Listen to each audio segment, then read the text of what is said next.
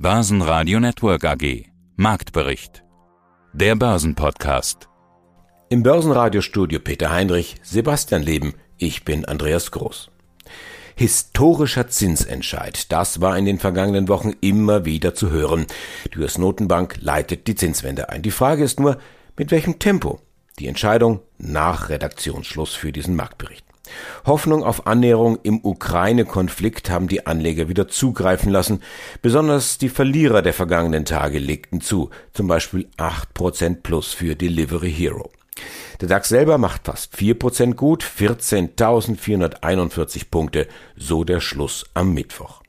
Signale der vorsichtigen Entspannung auch bei Euro und Öl. Euro fester bei einem Dollar 10, brennt nochmal 2 Dollar günstiger als am Vortag. E.ON steigert sein Ergebnis auf 7,9 Milliarden Euro und zahlt 49 Cent Dividende. BMW dagegen schraubt den Ausblick ein klein wenig zurück. Zu den Zahlen im Detail hören Sie bitte im Anschluss den Finanzvorstand von BMW. Unsere anderen Top-Interviews vom Mittwoch sind Sven Wiede im Hansa Invest Podcast, die Herrenprofessoren Gerlach, Montgomery und von Hirschhausen im Expertenzirkel der APO Asset Management, Professor Scholz von der HSBA und Thorsten Polleit, Chefvolkswirt der Degussa. Mein Name ist Nikola Peter, ich bin Finanzvorstand der BMW Group. Und wir wollen über ihre Jahreszahlen sprechen, aber natürlich auch über die aktuelle Situation. Es hat sich nämlich einiges geändert seit dem abgelaufenen Jahr 2021. Es ist Krieg in Europa, nämlich in der Ukraine.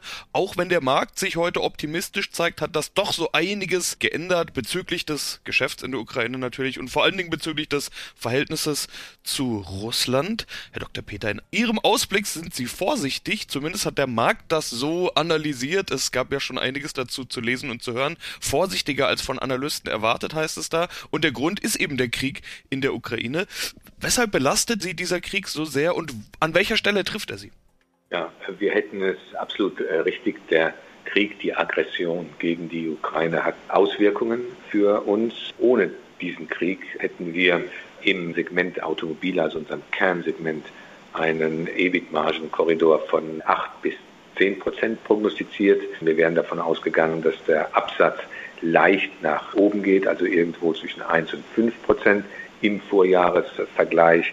Und wir haben beides eine Stufe nach unten genommen. Also wir sagen jetzt, wir sind ungefähr auf Vorjahresniveau, also um die 2,5 Millionen Einheiten, die wir im laufenden Jahr verkaufen wollen weltweit. Und wir haben auch unsere Profitabilität um 1 Prozent den Korridor reduziert.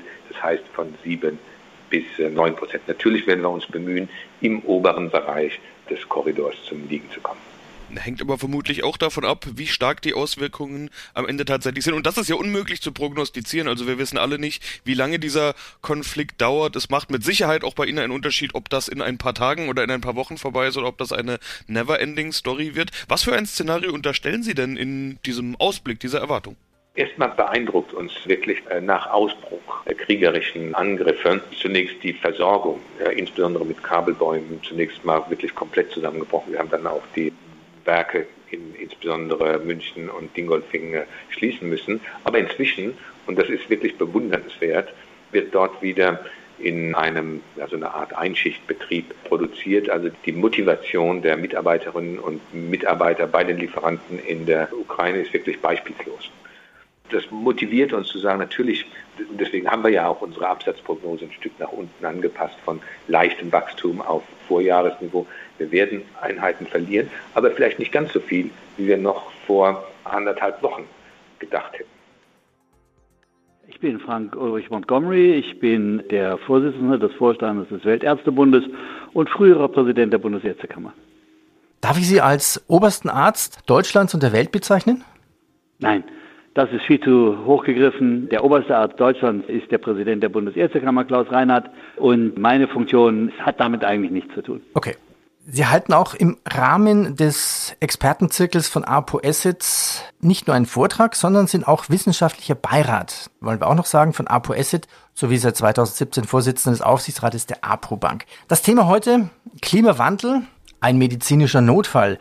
Sie machen sich für den Ausstieg aus den fossilen Brennstoffen stark. Droht jetzt das Thema Klima nach Corona und dem Ukraine-Krieg schon wieder in den Hintergrund zu fallen? Ja, ich habe große Sorgen, dass im Moment die Menschen den großen, den schrecklichen Krieg zwischen Russland und der Ukraine so in den Vordergrund schieben, dass sie dabei die wirklich wichtigen Veränderungen des Klimas nach hinten schieben. Wir müssen äh, weiter an äh, einer Verhinderung weiteren Temperaturwachstums und des weiteren Klimawechsels dringend arbeiten. Und auch dieser schreckliche Krieg darf uns nicht daran hindern, jetzt aktive Maßnahmen zu ergreifen. Ja, man, plötzlich reden wir über eine Verlängerung von Kohlekraftwerken, vielleicht ein Ausstieg oder kein Ausstieg aus dem Kohleausstieg, Verlängerung von Restlaufzeiten für Atomkraftwerke. Also die Verlängerung von Restlaufzeiten von Atomkraftwerken halte ich für völlig ausgeschlossen, weil allein die Genehmigungsverfahren da so teuer und so komplex sind, dass das nichts bringt. Das verschärft aber natürlich die Forderung nach einem Ausstieg aus dem Ausstieg bei der Kohle. Ich halte das für einen äh, kapitalen Fehler. Wir müssen alle gemeinsam daran denken, zu sparen bei der Energie, bei der Luftverschmutzung, bei der Emission von CO2. Nur wenn wir alle den Gürtel etwas enger schnallen, können wir unseren Kindern und Enkelkindern eine Welt hinterlassen, die noch äh, ähnliche Klimabedingungen hat wie unsere heutige. Kann man das Argument auch drehen? Mein Corona war jetzt ein eindeutiger Digitalisierungsbeschleuniger. Jetzt ist ja der Krieg in der Ukraine plötzlich ein Beschleuniger für nachhaltige Stromproduktion. Also das, was wir eigentlich in den letzten zehn Jahren hätten machen sollen, versäumt haben, müssen wir jetzt plötzlich in zwei bis drei Jahren nachholen.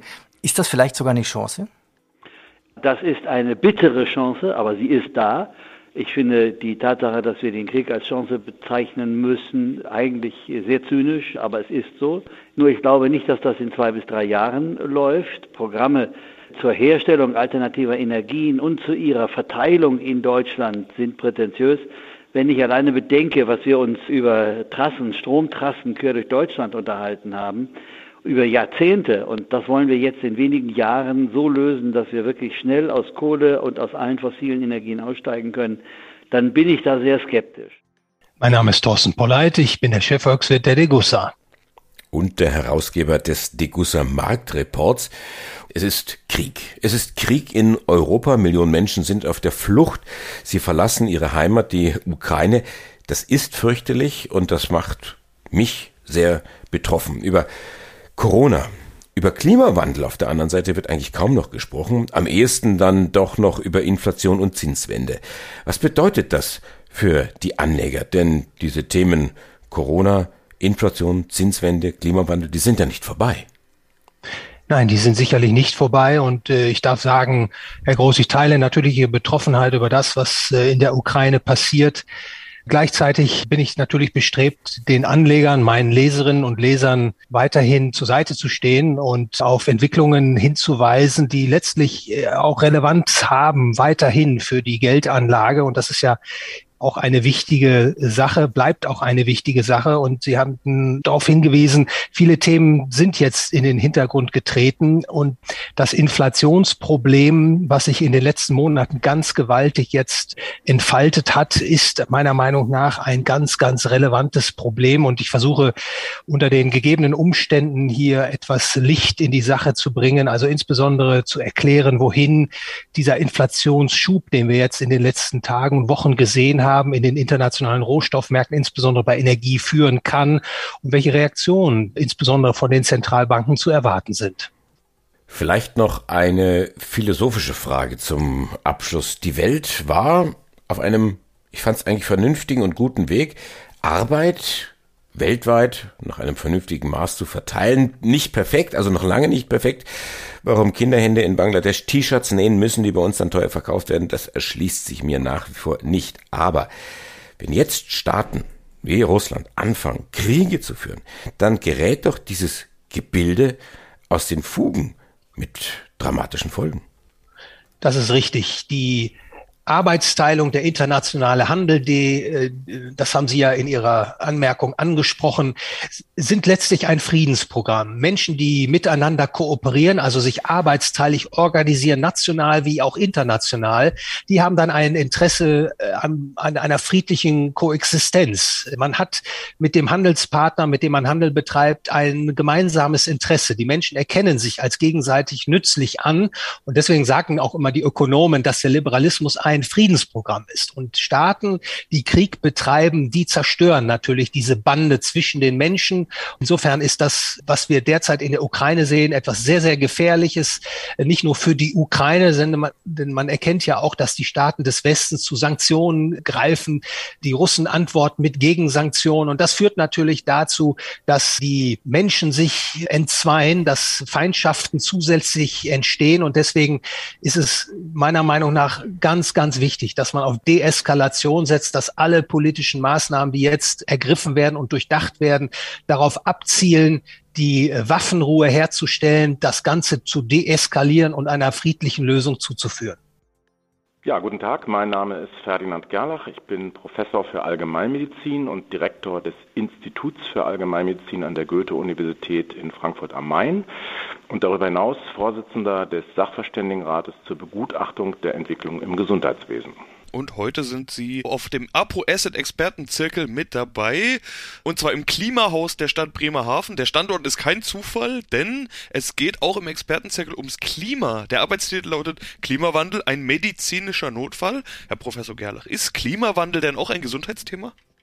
Unbedingt. Die Weltgesundheitsorganisation sagt sogar, dass die Veränderungen, die durch den Klimawandel bedingt werden, die größte Herausforderung für die Gesundheit in diesem Jahrhundert sind. Das bedeutet also Klimawandel und seine Folgen ist nach Einschätzung der WHO und nicht nur dieser Organisation wichtiger als Krebs, wichtiger als Pandemien, langfristig bedeutender als alle möglichen Erkrankungen, mit denen wir es jetzt zu tun haben. Das ist tatsächlich eine Bedrohung für die menschliche Gesundheit. Sie hatten gesagt, dass der Klimawandel auch ein gesundheitliches Problem wird, beziehungsweise sogar eine der größten Herausforderungen des Jahrhunderts. Woran macht sich das denn fest? Also können Sie da Beispiele nennen, wo wirkt der Klimawandel auf die Gesundheit? Ja, es ist in der Tat jetzt schon so, dass der Klimawandel und seine Folgen die Gesundheit bedrohen. Vielleicht erinnern sich die Hörer noch an die große Hitzewelle im Jahr 2018. Da hat man für Deutschland bei über 65-Jährigen eine Übersterblichkeit von 20.200 Menschen, also 20.200 Hitzetoten ermittelt. Und damit waren wir in absoluten Zahlen an dritter Stelle in der Welt nach China und Indien, die ja, wie wir alle wissen, in absoluten Zahlen viel, viel mehr Einwohner haben. Und Deutschland ist eine vergleichsweise alte Bevölkerung und in Hitzewellen kriegen ältere Menschen nicht genug zu trinken, Medikamente werden nicht angepasst und sie sterben quasi unter den Folgen dieser Hitze. Und da haben wir jetzt schon in Deutschland Zehntausende von Toten, die wir vermeiden könnten, wenn wir A, den Klimawandel begrenzen oder B, wir müssen beides tun, äh, die Folgen des Klimawandels abmildern und gerade diese älteren, gefährdeten Menschen schützen. Hallo, mein Name ist Eckhard von Hirschhausen, ich bin Arzt, Wissenschaftsjournalist und Gründer der Stiftung Gesunde Erde, gesunde Menschen. Warum? Weil die Klimakrise die größte Gesundheitsgefahr im 21. Jahrhundert ist. Corona 2020 war ein Digitalisierungsbeschleuniger. Also wird der Krieg in der Ukraine jetzt vielleicht ein Beschleuniger sein für erneuerbare Energien? So unlogisch es klingt und so dramatisch. Also das, was wir eigentlich in den letzten zehn Jahren nicht geschafft haben, müssen wir jetzt in den nächsten drei Jahren auf die Beine stellen, weg vom Öl, weg vom Gas, mal unabhängig, wie lange dieser Krieg dauert? Wenn man dieser Grundidee von Sustainable Development Goals, von gesunde Erde, gesunde Menschen, von Planetary Health oder One Health folgt, kann man sich auch Prioritäten setzen. Die Killer Nummer eins weltweit sind die folgende Luftverschmutzung. Daran sterben über acht Millionen Menschen jedes Jahr vorzeitig. Luftverschmutzung hängt maßgeblich an fossiler Energie. Wenn wir Kohle verbrennen, entsteht nicht nur für die Atmosphäre viel, viel Treibhausgas, sondern auch jede Menge Feinstaub für die Lungen und zum Beispiel allein in Deutschland fünf Tonnen Quecksilber, die jedes Jahr in die Luft gehen als Beimengung von Braunkohle. Das heißt, wir haben jetzt auch durch die aktuelle Krise endlich ein Bewusstsein dafür, dass die Abhängigkeit von fossiler und atomarer Infrastruktur ein Riesengesundheitsrisiko ist. Und je schneller wir davon wegkommen, desto gesünder und schöner haben wir es insgesamt. Wir haben ein dreifaches Win-Win-Win. Wir haben saubere Luft, wir haben bessere Atmosphäre und wir haben nach vorne raus eben auch die Möglichkeit, komplett unabhängig zu werden von Despoten. Das sollte uns alle wirklich motivieren.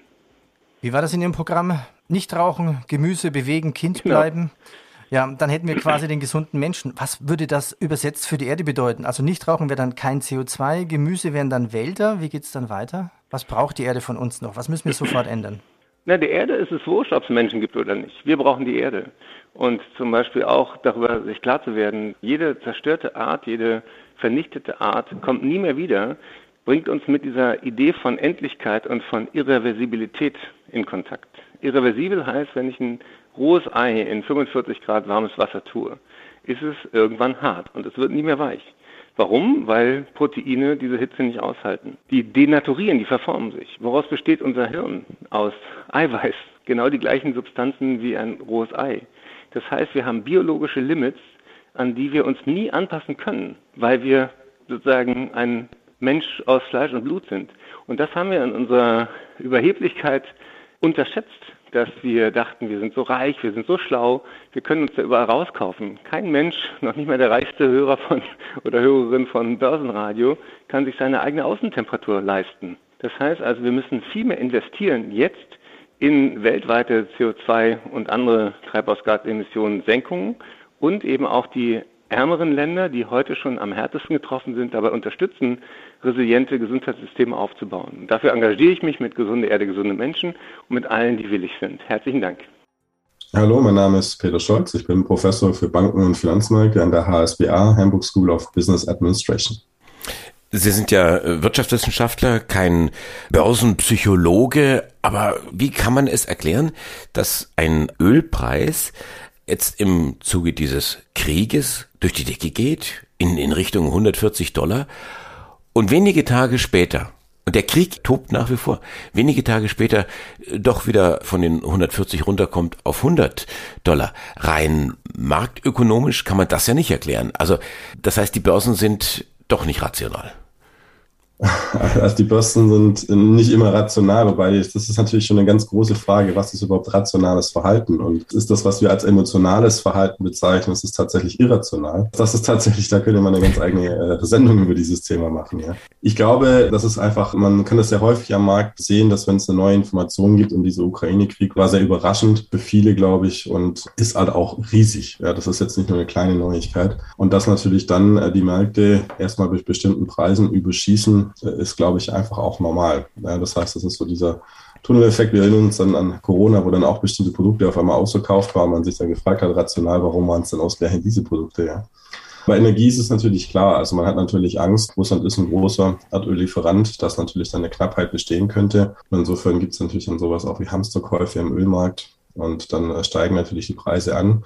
Warum steigt denn eigentlich der Goldpreis und der Bitcoin nicht? Also Gold ist halt einfach seit vielen Jahrhunderten oder Jahrtausenden das klassische Krisenbarometer. Und jetzt haben wir zwei Krisen. Wir haben einmal einen Krieg in Europa, was ja schon schlimm genug ist, oder das Schlimmste momentan sicherlich ist. Wir haben aber auch eine Inflation. Das heißt, wir haben gerade zwei Faktoren, die auf den Goldpreis rücken. Und bei einer Inflation tendieren natürlich die Menschen oder die Investoren häufig dann eben auf den Sicherheitsanker Gold. Und auch bei einem Krieg ist es natürlich so, dass das Gold im Zweifel die sichere Währung wäre. Bitcoin ist eben immer noch relativ jung ich sage mal so, ich will jetzt den Teufel gar nicht an die Wand malen. Ich sage jetzt überhaupt nicht, dass es ein realistisches Szenario ist. Aber wenn es natürlich tatsächlich einen Krieg gibt, der halt auch die Infrastruktur wirklich zerstört, ja, also wenn tatsächlich die Elektrizität kaputt geht, also wenn, wenn Serverfarmen kaputt gehen, das alles kaputt geht, dann ist natürlich die Frage, ob man Bitcoin überhaupt noch äh, auf dem Telefon haben kann oder wie man ihn dann handeln wollen würde, während man sich Gold im Zweifel halt in die Tasche stecken kann. Mein Name ist Sven Wiede. Ich bin für das Haus TBF als Vertriebsdirektor im Vertrieb tätig und nebenbei Produktspezialist im Grunde für das Energiethema, was wir im Haus eigentlich auch sehr zentral und seit einigen Jahren besetzen. Stichwort Russland, können wir denn ohne russisches Öl, Gas und Kohle, oder ich will vielleicht sogar noch größer denken, können wir ganz ohne Öl, Gas und Kohle, egal ob aus Russland oder sonst woher? Das wäre ja zum Stichwort Energiewende das Idealszenario. Und dann sind wir beim Thema Energiemix, oder werden auch diese Energieformen immer zum Energiemix gehören? Am Ende ist die Frage, die Sie stellen ja, sind Strom und Wind oder erneuerbare Energien, das gehört ja nun auch ein bisschen mehr dazu als äh, Strom und Wind, da nehmen Sie gerne auch die Wasserkraft noch mit dazu. Am Ende ist die Frage, sind diese Energieträger grundlastfähig? Sind sie spitzenlastfähig? Also sind wir damit in der Lage, ein Netz sozusagen zu speisen, das Schwankungen, Bedarfsschwankungen kurzfristig jederzeit auffangen kann? Erstens. Zweitens, gibt dieses Netz ausreichend Energie her, um auch äh, dann in Phasen, wo die Sonne nicht scheint und es gleichzeitig windstill ist, funktioniert. Und das wiederum würde voraussetzen, dass wir gerade die Speichertechnologie wahnsinnig nach vorne bringen Und ja, ich möchte mal, möchte mal sagen, dass wir 2050 da noch nicht angekommen sind. Also auf, auf so eine Studie geschaut beispielsweise ist der, der Energiespeicheranteil noch relativ klein. Das heißt, wir brauchen bis auf weiteres den Bereich der, der fossilen Brennstoffe. Was wir natürlich erreichen könnten, ist eine deutliche stärkere Versorgung mit, mit, mit erneuerbarem Strom, der sich dann gegebenenfalls auch wahrscheinlich dann irgendwann mal im Bereich von grünem Wasserstoff vielleicht leichter zwischenspeichern lässt, sodass man nicht unbedingt nur auf Batteriespeicher gehen muss oder lokal vorhandene Pumpspeicherkraftwerke, na, dass man im Grunde die, die lokalen Gegebenheiten nutzt. Aber im Großen und Ganzen denke ich schon, wir werden LNG, wir werden fossile Brennstoffe wahrscheinlich noch 20, 30 Jahre benötigen, gerade wenn man eben nicht nur auf Deutschland guckt, sondern wir als Asset Manager, wie gesagt, gucken da eher global. Wir wissen, dass wir nicht nur in, in, in oder in anderen Ländern teilweise nicht ganz so weit sind, äh, zumindest auch gedanklich wie in Deutschland. Ergo, wir werden es brauchen und wir werden dementsprechend auch Infrastruktur brauchen, die, wenn wir sie heute aufbauen, eben eine gewisse Lebensdauer hat und die sich dadurch auch äh, die Chance bekommt zu amortisieren. Wenn ich das jetzt tun möchte, mhm. wie gehe ich vor? Gründe ich da eine GBR, Sie, Sie eine gründen, Genossenschaft. Was gründe ich denn für eine, für eine, für ja, eine juristische ähm, Einheit? Spannende Frage. Da gibt es viele Diskussionen aktuell darüber, was denn so die geeignete Rechtsform für eine, eine Energiegemeinschaft wäre.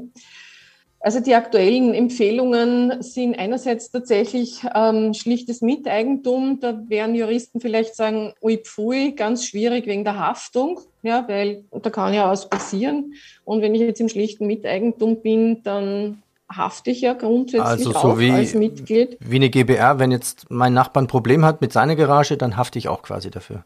Genau. Ja. Genau. Das heißt, man denkt über Personengesellschaften nach, also da klassischerweise die GmbH und Co. KG, weil sie halt durch die beschränkte Haftung entsprechend sich auszeichnet. Was natürlich dieses, dieses Gemeinschaftliche sehr schön herausbringt, äh, wären Vereine. Mhm. Also jetzt jüngst in Kärnten ist eine Energiegemeinschaft als Verein gegründet worden. Genossenschaft geht natürlich auch. Es ist immer ein bisschen die Frage dann auch der Kosten weil bei einer Genossenschaft muss ich geprüft werden durch den Revisionsverband, das kostet wieder was. Aber es sind nur alle zwei Jahre dann, ne? Verein ja. ist es eher, eher sozusagen, da habe ich nur einen Rechnungsprüfer, ja, das ist jetzt nicht so institutionalisiert. Ja. Ähm, und wird ja oft auch, in dem Fall, wobei wahrscheinlich nicht, aber sonst wird es ja oft, wie soll ich sagen, gratis gemacht, also im Sinne des da, da, sagt halt einer, juhu, ich will ja, Vereinsvorstand. machen. Aber wie, genau. da, wie viel brauche ich da mindestens bei einem Verein? Mindestmitglieder? Geht auch zwei. Da also geht's auch zwei. Ich meine, zwei ist natürlich äh, aufgrund der diversen Funktionen, die ich jetzt habe in einem Verein, dann vielleicht schwierig, nicht? weil du hast den Vereinsvorstand, du hast einen Schatzmeister, du hast einen Rechnungsprüfer, also da wird es mit zwei schwierig. Aber man kann sich das so vorstellen. Drei, vier oder fünf brauchen, das wäre wär dann wahrscheinlich besser. Ja, ja. Aber man könnte sich überlegen, es entstehen im Land überall so lauter kleine Energievereine. Ja. Und im Stadtteil, Stadtbezirk XY, Stadtbezirk Nummer 345, dann mhm. auch Energievereine. Das ist eine schöne Idee. Börsenradio Network AG. Marktbericht. Der Börsenpodcast.